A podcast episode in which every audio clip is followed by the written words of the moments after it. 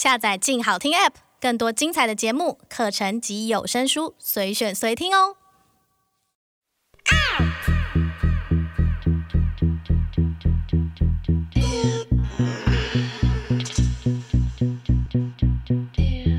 收藏之，阅读之，用耳朵阅读，聊天一个人的收藏。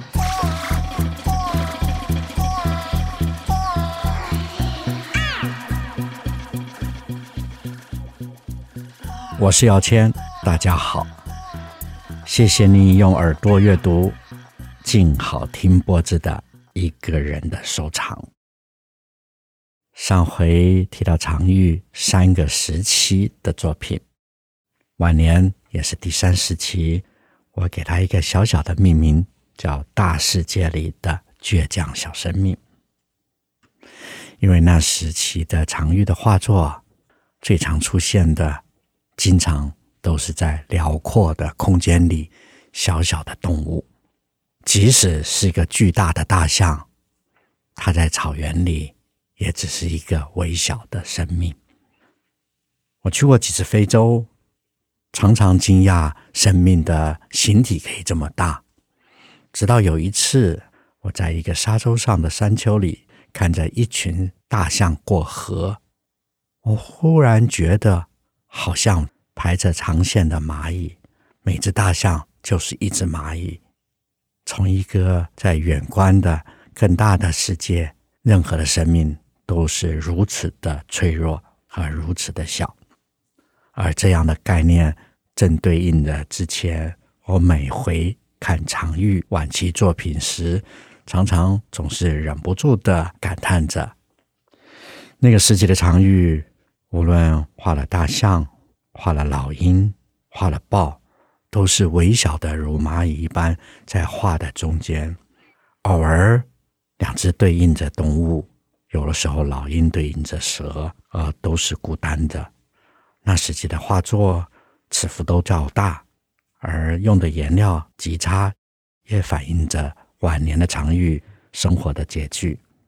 而同时期，除了动物的描写之外，另外他擅长的花卉，在晚年时显得更是悲伤。从第二时期，把罗女如家乡。丰满的凝望、想念，而这时期常玉不再画罗女，他的静物经常是一个中式小小的盆景，在小盆里养出倔强如骨架的植物，在小小的泥土之中，在来不及供给的营养里，而倔强的植物却经常。开出的花与果，招来着鸟与蝶。台湾历史博物馆里面的藏玉收藏，晚期有几件这样的作品。有的时候用色极为热闹丰富，但是你往下画作底下一看，那个盆就是小小的界限，对应着晚年的常玉，只身在巴黎，穷病交织。面对于自己的人生的感叹，无立足之地，而倔强的生命却让他抢尽着最后的时机，要好好展现自己的风华。晚年的常玉画作里用了很多东方的颜色，与早期的粉红色完全的不同。他用了许多在彩墨中国绘画里面才会出现的颜色，而。更多那些颜色并非油画颜料，有可能是油漆。晚年的常玉为什么会如此的感叹和悲伤呢？这要从他的简史来说起吧。一八九五年，四川出生的常玉，来自于富裕家庭，丝绸望族。一九一九年，因为他的书法到日本展览，而在日本待了一年学习，却因心中向往着巴黎。一九二零年到了法国，从此就一直在巴黎过了他大部分的人生。不过，其中他有到过两年的美国，在一九四八年，他决定放下绘画创作，啊、做个生意人。他要做一个类似乒乓球与网球的综合新发明的一种运动，生产啊，球具等等。认为美国是一个创业之地，带了一些画作，也在美国做了展览，却没有售出。从此，再回到巴黎的常玉，生活就渐入拮据，甚至几乎要到餐厅打工当服务员。当时又穷又病的常玉遇到了在台湾教育部长黄继禄先生。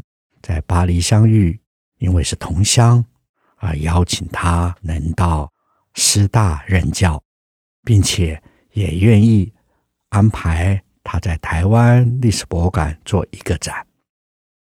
眼见着生命在晚年有的好的转机的常玉，欣喜若狂，却犯了一个小小的错误。他在一九六五年。在巴黎友人家办了一个大型的展览之后，算是私人展览，跟朋友相聚的展览。曲腿裸女就是在那一次展览出现。同时，他把他后来画的晚期作品四十二幅寄到台湾，并且用当时朋友先付他的钱买了机票到非洲旅行。因为答应要到台湾任教和居住，他办了当时的中华民国护照。然而，他要去非洲埃及，却被拒绝了，因为埃及只认中华人民共和国护照。完全没有政治概念的常玉，就顺势着到了中华人民共和国的大使馆，以中华民国护照。兑换了，而去了埃及，但是拿了中华人民共和国的护照，从埃及回来之后，再也换不回中华民国护照。台湾历史博物馆接到了四十二幅不知作者的画作，堆在仓库里，而师大任教的机会也消失。贫病交织的常玉，没想到这一折腾，于一九六六年八月十二号凌晨，常玉因为煤气中毒意外，在他的巴黎蒙帕纳斯工作室里过世。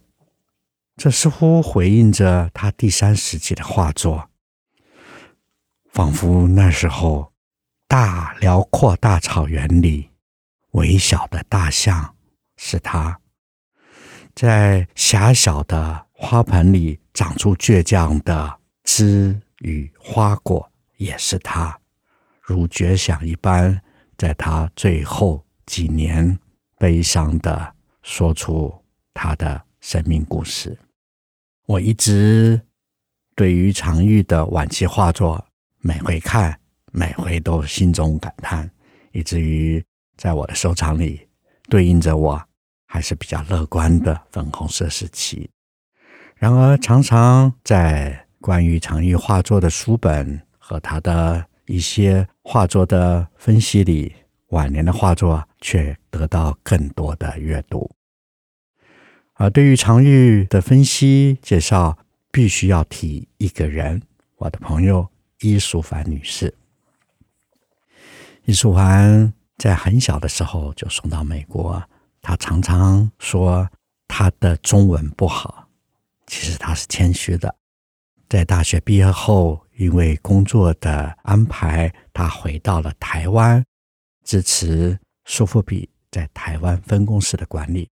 而那时，美国苏富比正好找到的一批常玉的画作，是一位美国人曾待过巴黎。而留下的一批小小的画作，由他的继承人，当时连继承人都不知道常玉是谁，交给了拍卖公司。拍卖公司一看，有中文字，于是交给了伊淑环。而伊淑环唯一对常玉的印象，就是在台北市立美术馆留法华人艺术家群展。那次展览里面有常玉，有赵无极，有潘玉良，有朱德群。策展人之一徐延峰先生认识常玉，因为陈延峰先生，易小姐多了解了常玉一些，于是他接了这一次拍卖，当做一个小的专拍，没想到轰动了整个台湾收藏圈。而这时候，因为市场的需要，伊淑凡开始到处寻访常玉的画作的可能性。台湾的画廊也开始到了法国去寻找常玉的画作。这时候，伊淑凡发现了历史博物馆仓库里的角落又黏又潮、损坏严重的四十二幅常玉，他心中非常的难过。这时，这个消息也被常玉在世时最好的朋友 Robert Frank 知道。Robert Frank 当时就是支持过常玉来美国改行，也曾经在巴黎时期，他们是最好的一对难兄难弟。他至今仍是美国当代摄影大师前十名。早两年才刚刚过世，他手中正好有一批常玉。对他来说，常玉是世界上最重要的艺术家。在他晚年生活的公寓里面，就放着常玉的画作。而那时候，他得知常玉晚年的一批画作如此不堪地堆在仓库里。他特意飞到台湾，与伊淑环去看过之后，他告诉伊淑环，他把他的收藏拿来拍卖，所得的钱用来支持历史博物馆修复这些重要的作品，另外一部分的钱在耶鲁大学办了一个奖学金，专门支持华人学艺术的年轻人，而那一场。至今，一九九七年至今都让人难忘。最近六一港币成交的八条金鱼等等，都在那一场拍卖里，来自于 Robert Frank 的收藏。这一次的拍卖惊动了全世界，法国手上有藏玉的藏家们，陆陆续续把藏玉运送到台湾，紧接着。全世界的华人开始追求藏玉的画作，直到今日，藏玉已经花价高到让人咋舌的地步。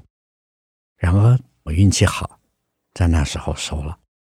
不过说实在，无论拍卖卖到什么样的价钱，艺术品终究不是用钱可以评论的。台湾历史博物馆。当时得到 Robert Frank 拍卖的金额修复，同时也承诺了一件事：每十年必须为这些作品做出很好的展览。因此，在台湾每个十年到目前为止已经有两次了，都是很精彩的展览。所以，欢迎大家只要关注，都有机会看到这些晚期很精彩的藏玉作品。不过，伊淑凡小姐，她更是用心。她受了 Robert Frank 的建议，既然要支持艺术，就不应该在拍卖会这种跟金钱如此接近的场合。他现在成立了自己的基金会，为一些华人艺术家做传记，这是一个很重要的贡献。而常玉是他第一个完成的，无论油画作品、雕塑、素描。甚至陆陆续续的作品的被挖掘出来，他都列档在网上公开所有的作品。记得他告诉我，我收藏了一张花，当时所有的资料是在美国的某个大学里面的图书馆一笔一笔对照找出来的，知道这张画曾经在哪个藏家手上，在画商时他的编号，他所有的故事。这也是在收藏上的另外一个有趣的 Parthenon 的这一些思考。但是认识伊淑芳真是我的荣幸。后来他邀请我与另外一位常玉的大收藏家，也是我的好朋友施俊照先生一起做了一个细看常玉的展。常玉在历史博物馆或者在拍卖会，我们经常看到他的大作品。而这次伊小姐跟施先生，我们反而回过头来看常玉的小作品，所以称之为细看。因为经常好的画作，你沿着画家的手，他拉出的线条，特别是纸上作品，你会发现生命的曲线、呼吸，艺术家如同在你眼前。而细看常玉，都是。非常非常小的常玉作品。我记得当时细看常玉定名时是我提的，我对细看常玉写了一篇文章。伊淑芳非常的认同，他认为画家的线就是一条可以思考的线索，我们可以越过的时间，跟着艺术家在。平行空间里，同时延展情感，交流情感。细看常玉特意的没有画线，地上没有任何界限，所有人可以近距离，几乎贴着画作，看着每一个线条的延伸为目的，所以定名为细看常玉。当然。那次的展览也有很多延伸的创意，例如常玉少有的在镜面上的油画。画在镜面上如何打光，如同珍贵的宝石一样。我们特别设计了像展放钻石的柜台，让大家可以近距离的俯瞰光彩镜面绘画，同时也刻意的分享。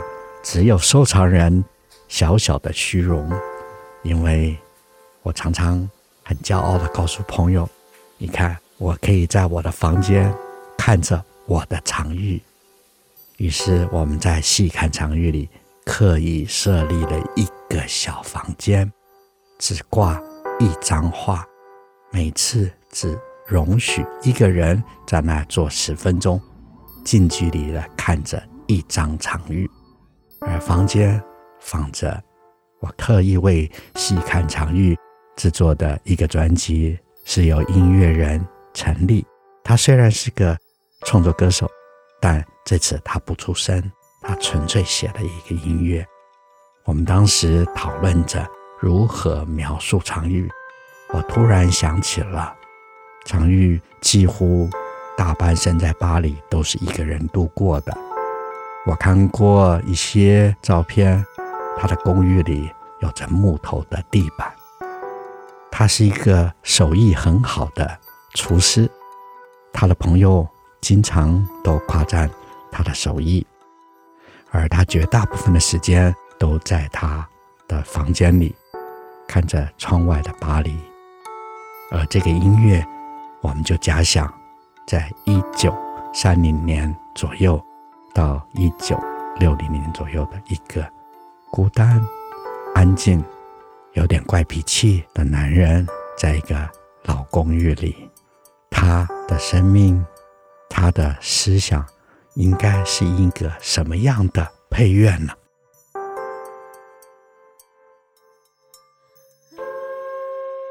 在一个木板地板、没有地毯的房间里。他把澎湃与潜流的思考，把欲望和思乡捻成了线，延伸、回转，又延伸，从巴黎到你眼里。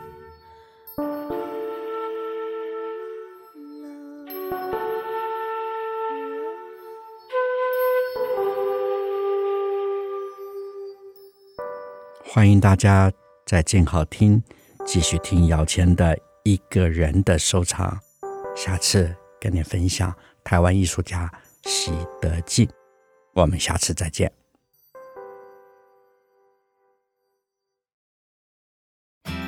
想听爱听，就在静好听。